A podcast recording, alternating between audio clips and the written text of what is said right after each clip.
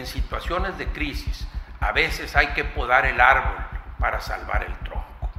Y la segunda tesis en esto es, hay que aplicar tus mejores recursos a tus mejores oportunidades. Y cantidad de veces vemos que el empresario está dedicando sus mejores recursos a resolver problemas, no atender oportunidades. Entonces, ¿quién es el mejor recurso de la empresa? Esto es Orígenes. En Orígenes vamos a contarte la historia de personajes, escritores, artistas y te voy a contar experiencias y aprendizajes muy, muy personales. Mi propósito es abrir tu corazón con estas historias a través de mis procosodios y proco historias. Soy Procopio Ramos, joyero corazón. ¿Qué onda? Hemos llegado al mes de agosto. Y sí, efectivamente hemos llegado al mes más bonito porque este fue mi cumpleaños. Es el mes del peridoto, que es la piedra preciosa, el peridoto.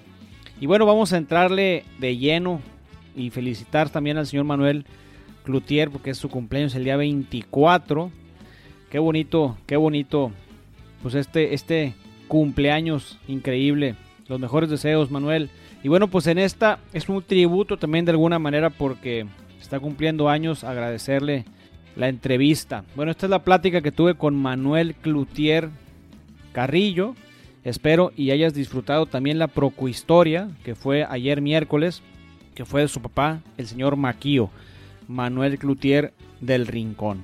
Manuel J. Cloutier del Rincón, el señor Maquío. Pero bueno, en este momento estamos hablando de él, de Manuel Cloutier Carrillo, del, del segundo, del hijo. Hablemos de Manuel.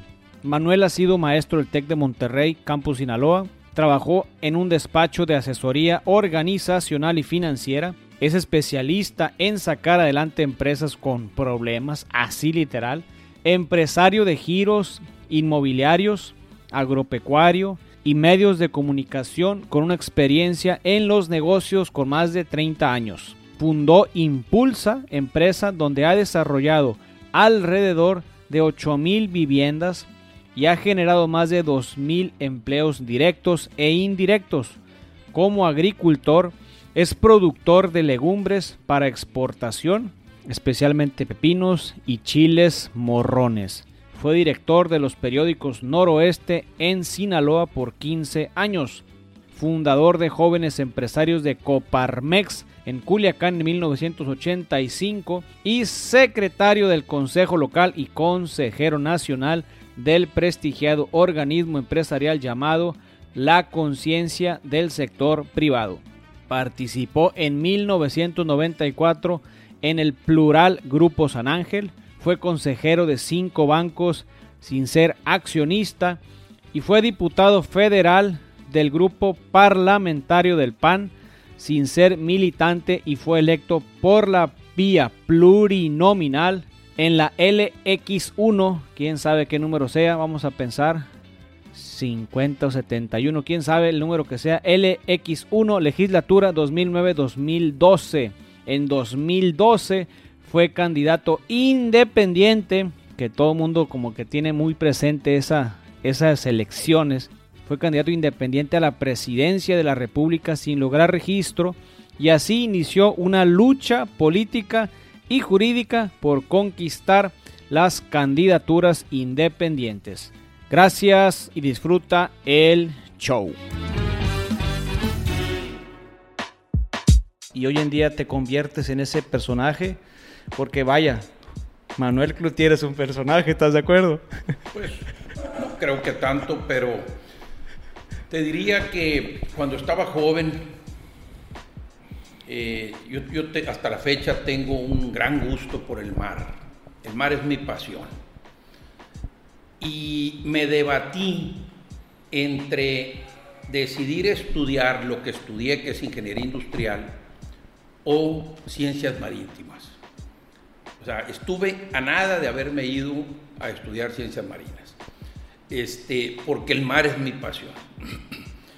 Cuando tomo la decisión de estudiar ingeniería industrial, es porque finalmente decidí prepararme para ser el director y el sucesor del grupo empresarial que había fundado mi padre. Es decir, partía de la tesis de que yo estaba en un punto en el que muchos aspirarían a, a llegar y yo estaba empezando desde ahí y para eso tenía que prepararme. Entonces decidí prepararme para eso, para ser el director de las empresas del grupo empresarial de Maquío y, me preparé, me preparé a fondo en ese tema. ¿Cómo fue? hoy, pues, ¿Cómo fue la preparación? Bueno, primero la escuela, o sea, soy un hombre dedicado, dedicado, estudio, leo, este, en todos los temas empresariales en los que he entrado. Lo primero, te lo puede decir mi esposa, lo primero que hacía era ir a una librería mexicana y estadounidense y comprar un altero de libros sobre la materia. Y leer, leer, leer, leer, para entender el marco conceptual del giro al que iba a entrar. Y así tú vas a mi casa y vas a encontrar libros de eh, aceiteras, libros de beneficio de arroz, libros de agricultura, libros sobre cuestión de empresa, libros sobre periodismo, libros sobre política, libros sobre desarrollo inmobiliario, o sea, de todas las actividades en las que me he metido, he tenido que documentarme y aprender. E, esa ha sido una distinción mía, aprender. Me gusta saber, no me gusta que me cuenten, me gusta saber. ¿Cuántos son muchos hermanos, verdad, los que ustedes son? Once hermanos. Nada más, eres el primero, el segundo. Soy el segundo, eh, sobrevivimos diez actualmente, falleció uno, pero somos once. Oye, ¿y, y, ¿y por qué no te fuiste por la corriente marítima? Bueno, lo convertí en mi hobby. okay. Lo convertí en mi hobby. El mar es mi hobby, me encanta la buceada, me encanta la veleada, me encanta la pesca. Este, lo que más me gusta es, bucear. Eso es lo que más me gusta. Qué padre. Entonces vamos entrando a la corriente del empresario de Manuel. El primer trabajo que tiene Manuel, ¿cuál es? Yo me gradué en el 82, en diciembre del 82, para ser específico, el 17 de diciembre de 1982. Estaba concluyendo la escuela e iniciando mi etapa productiva exactamente en la conclusión del sexenio de José López Portillo. José Guillermo López Portillo y Pacheco. Fue un abogado y político mexicano elegido presidente de los Estados Unidos mexicanos para el sexenio 1976-1982, nombrado secretario de Hacienda tras la renuncia de Hugo Margain, cargo que desempeñó hasta su como candidato presidencial en 1975, único candidato en las elecciones de 1976 que contó con registro oficial. En su periodo sucedieron los siguientes hechos. La concertación, la petrolización de la economía y la aplicación de la reforma política inicial para democratizar al país. La primera visita del Papa Juan Pablo II y en apenas un par de años el más alto crecimiento económico nacional en su historia, seguido de una gran caída. es decir, inmerso en una de las peores crisis que hemos vivido en el país, la de 1982. De ahí hemos tenido dos de las magnitudes, quizá ahora tres, este, de las magnitudes de aquella época. Tuvimos después la de 95, tuvimos la de 2008-2009 y ahora estamos padeciendo esta. Pero de alguna manera considero que soy producto de una generación de crisis y eso te marca. Yo, como te lo explico, me graduó exactamente en una crisis espantosa económica que derivaba esencialmente de la irresponsabilidad de los gobernantes. Y en ese contexto, lo primer trabajo que tuve, trabajé en un despacho de asesoría organizacional y financiera que se llamaba Allende García y Asociados. Eran dos amigos que estimo mucho, eh, Ramiro García y Raimundo Allende, y yo era en el despacho asociados. Y nos dedicamos a la, a la pues a, la reorganización de empresas y a la cuestión financiera. Ahí aprendí mucho, muchísimo, sobre todo de la parte de finanzas y una visión de negocios. Es decir, la parte visionaria de negocio no necesariamente la aprendí de mi padre. Maquivo tenía otro estilo. Yo lo aprendí de estos muchachos, ellos me enseñaron muchísimo, porque yo cuando me gradúo ya no me toca trabajar con mi padre cuando yo vengo y me meto a trabajar en el grupo con él, a raíz de que me invita a que participe con él, eh, yo ya no me toca porque él ya había tomado la decisión de incursionar de tiempo completo a la política. Entonces yo ya casi no conviví con él en la parte de los negocios. Ya yo veo primero analizando las generaciones, generaciones completas, si volteo y veo la generación de mi abuelo, pues la gente se casaba muy joven es decir, 17, 16 años. Joven, querían asumir y asumían responsabilidades. Luego viene la generación de mis padres. Mi padre era del 34, mi madre del 33, es decir, mi madre era un año mayor que mi papá. Y, este, y ellos también los veías ávidos de asumir responsabilidad. Ya en la generación nuestra ya no veías ese mismo ímpetu, por asumir responsabilidades.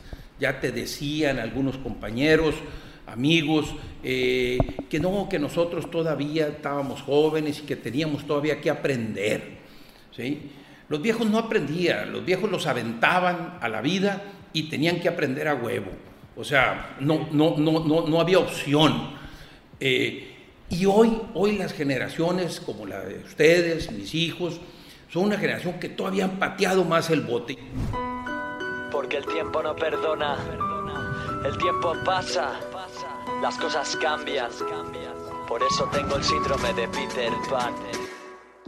Con esto no estoy hablando de que asumir responsabilidad sea obligadamente casarte, que también ayuda mucho, porque ahí sí, como dice el dicho, la carga hace andar al burro, pero este, pero también dilatan, difieren, eh, patean el bote en relación a asumir responsabilidades laborales y asumir un sinfín de responsabilidades. O sea, y esto no quiere decir que no deba uno sentirse joven, pero pues también es pensar que ahorita tú te presentaste, dijiste que yo era un adulto y sin embargo, o sea, por supuesto que lo soy, soy un viejo, no nomás un adulto, ¿sí?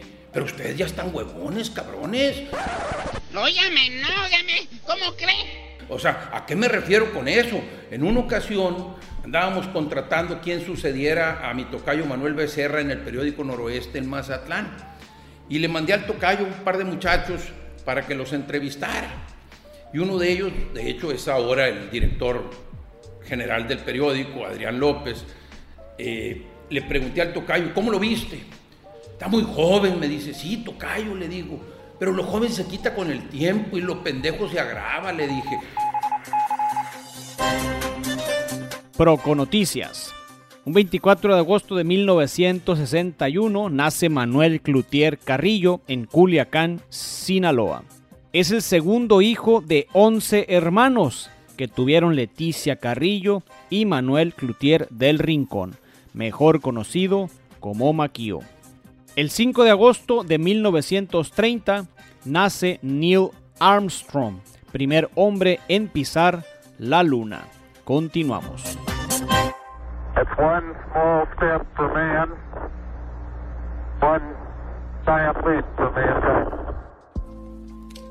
Le, le, queremos poner peros porque están jóvenes y le contesté a mi tocayo, tocayo, ¿qué edad teníamos tú y yo cuando agarramos la responsabilidad del periódico?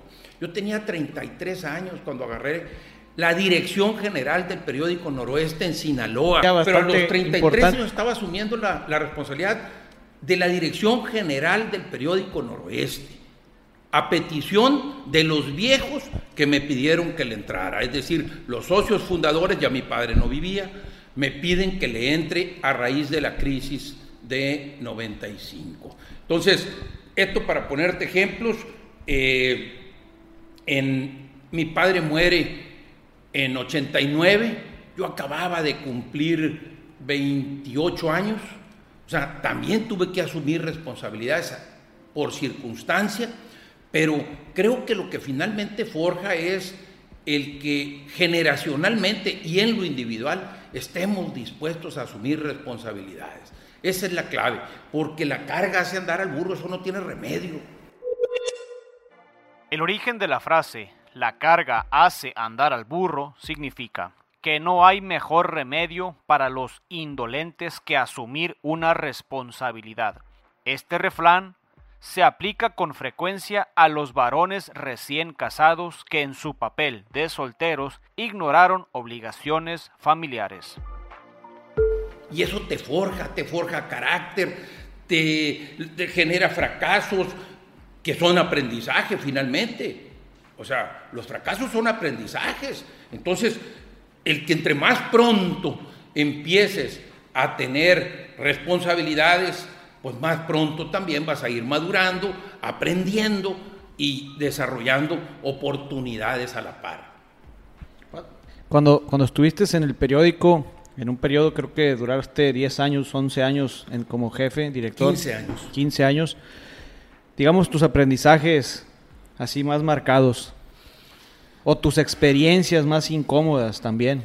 Bueno, fue una etapa muy dura. Este, repito, entro siempre al periódico con criterios de crisis, es decir, había crisis y me pedían que arreglara eso. Cuando entro incluso a trabajar con mi padre allá en el 87 eh, y antes en el 84 en otro negocio también de él, es porque había crisis. O sea, siempre me invitaban, agárrate ese negocio y sácalo adelante. Entonces me hice un experto en sacar negocios enredados, en negocios en problemados. Soy un experto en negocios con problemas. Este, vamos, vamos hablando del tema. Eres un experto en resolver, en resolver negocios con problemas. ¿Cuáles son los problemas que tenemos que resolver cuando vemos un negocio que tiene problemas? ¿Asumir la responsabilidad más crítica? Yo te lo separaría de varias formas. Cuando un negocio está en crisis... Dedicarle más tiempo de trabajo, porque a lo cuando mejor... Cuando un negocio está en crisis, yo siempre he tratado de analizar tres vertientes, cuatro, cuatro. Primero, la operación, porque los, problemas de la operación se resuelven en la operación, pero también se hace necesario resolver y voltear a analizar los problemas de la estructura financiera, porque a veces queremos resolver problemas de estructura financiera en la operación y no jala así. Los de operación se resuelven en la operación y los de estructura financiera se resuelven en la estructura financiera. Para hacerlo más claro, los problemas de operación van a incidir en el estado de resultados. Los problemas de estructura financiera van a incidir en el balance general. Y el vaso comunicante entre los dos estados financieros son las utilidades netas. Ahí está la clave. ¿sí? Pero se analizan los dos, no uno solo. Y he visto cantidad de casos que gente erróneamente cree que los problemas de estructura financiera los puede arreglar atendiendo solamente los asuntos de operación. Y para poner un ejemplo concreto que ahorita es conocidísimo, pues hay una empresa pública conocida que se llama Pemex, que hoy por hoy está quebrada y que su principal problema es un problema de estructura financiera. Y sin embargo lo están queriendo arreglar solamente con medidas de operación. Medidas de operación positivas, buenas, buenas medidas de operación, pero nadie está buscando cómo resolver el problema de estructura financiera y eso va a hacer que aquella empresa les truene. Entonces, ese es un primer enfoque. El segundo es que siempre he considerado una tesis que le aprendí a Carlos Llanos y Fuentes, aquel filósofo mexicano fundador de la Universidad Panamericana, Carlos Llano fue un filósofo, empresario, profesor y escritor, una de las figuras más importantes de la intelectualidad mexicana de la segunda mitad del siglo XX, fiel numerario del Opus Dei e integrante del grupo fundador del Instituto Panamericano de Alta Dirección de Empresa, IPADE, y fundador de la Universidad Panamericana. Yo soy un adicto lector de Carlos Llano. No lo conocí personalmente realmente, no lo traté personalmente, todo fue a través de sus libros. A mí me gusta mucho su forma de, escribir y de, pensar. Entonces, eh, Carlos decía por ahí en un artículo que le leí hace muchísimos años en la revista USEM, en la revista número 100 de USEM, en aquellos años que se llamaba el artículo El empresario ante el miedo. Y decía que en situaciones de crisis a veces hay que podar el árbol para salvar el tronco.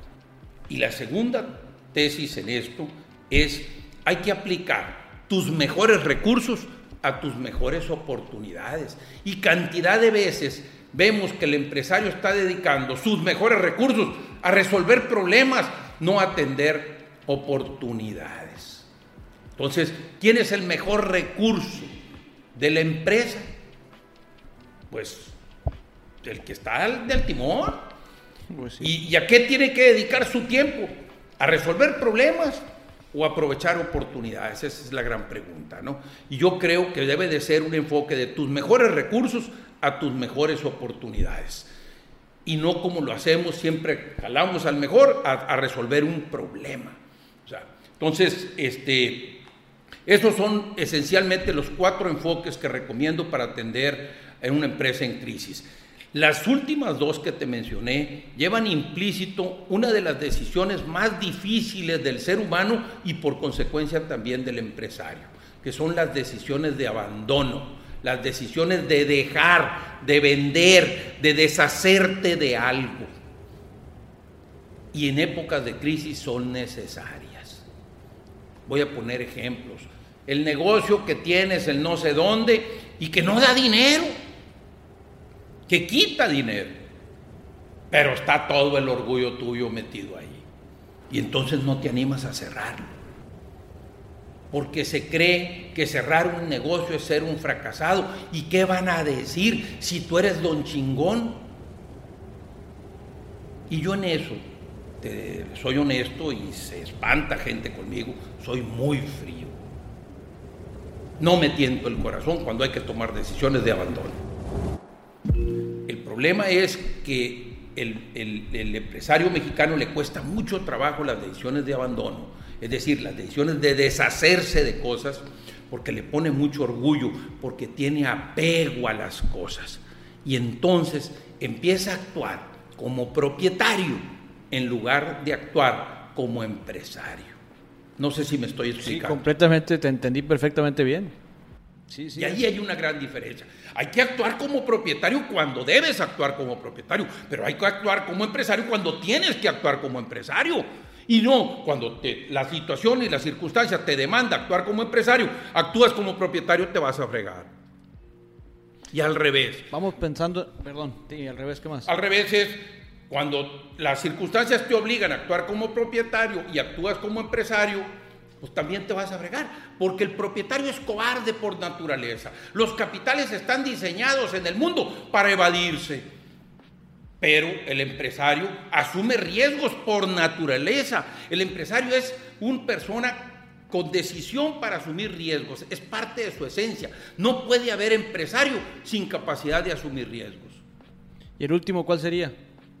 Ser el tercero. No, ese es, el, son, los cuatro. Te decía primero lo de atender los problemas de operación en la operación, los problemas de la estructura en la estructura, el tema de las decisiones de abandono, que sería y que incluye dos cosas. La de tus mejores recursos a tus mejores oportunidades y la de que a veces hay que podar el árbol para salvar el tronco. Y esa que cuesta, te lo digo, mucho trabajo al empresario decidir. De repente ves a alguien en su empresa, la revisas, o incluso a título personal, ves tu balance y ves que tiene unos terrenos, pero tiene una deuda del carajo y no quiere vender el terreno para pagar.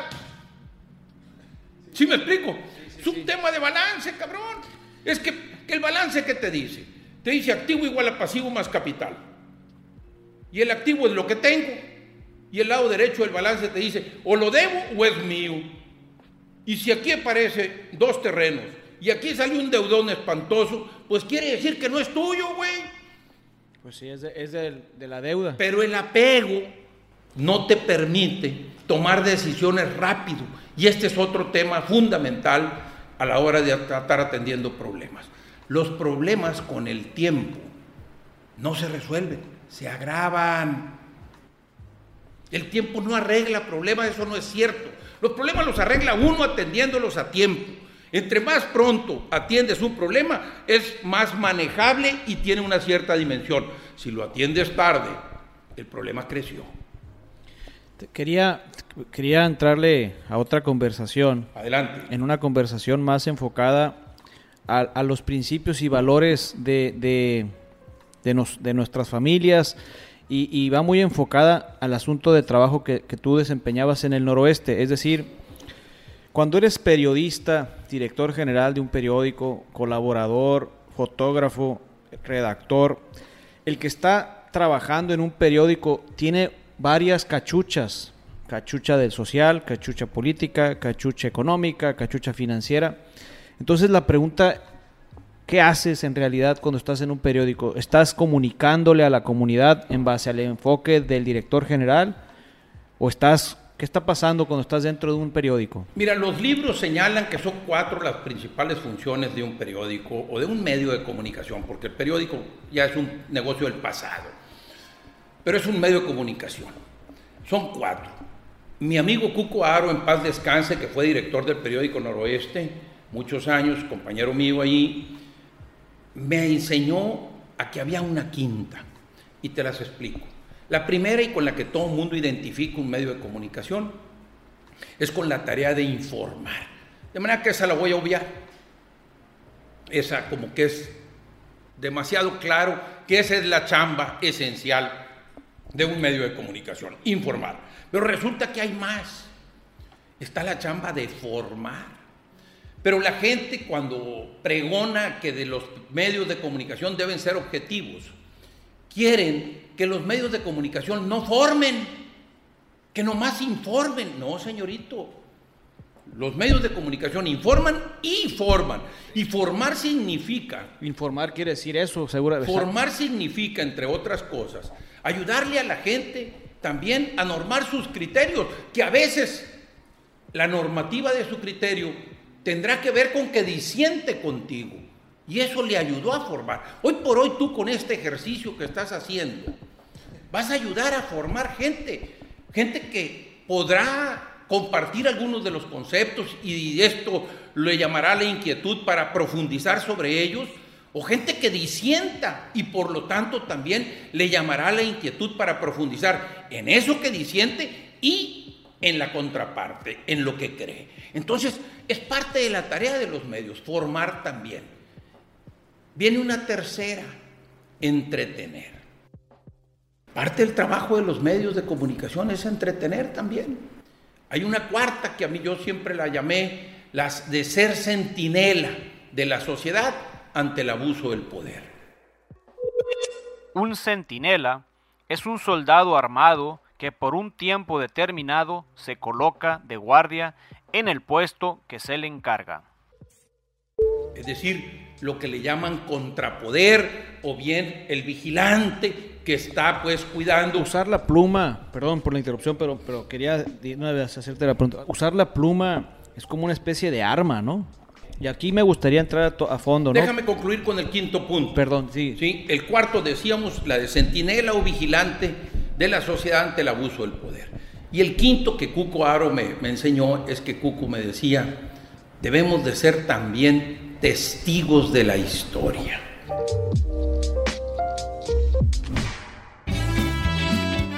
Muchas gracias por estar aquí. Quiero dar las gracias especialmente a ti, Manuel, a toda tu familia por permitirme conocerte. Estuvimos platicando casi desde febrero del 2020. Estábamos en charlas para realizar la conversación de modo presencial y ya por fin logramos este 12 de agosto. Se nos dio la oportunidad a ambos de realizar la plática. Gracias por tu bondad y afecto por nuestro querido país México. Sigue disfrutando. Yo soy Procopio Ramos, joyero corazón. Escucha la segunda parte del Proco Tradición con Manuel Cloutier Carrillo el próximo jueves 3 de septiembre. Créditos. Enrique Rivera, edición de audio. Luis Gerardo García, redes sociales.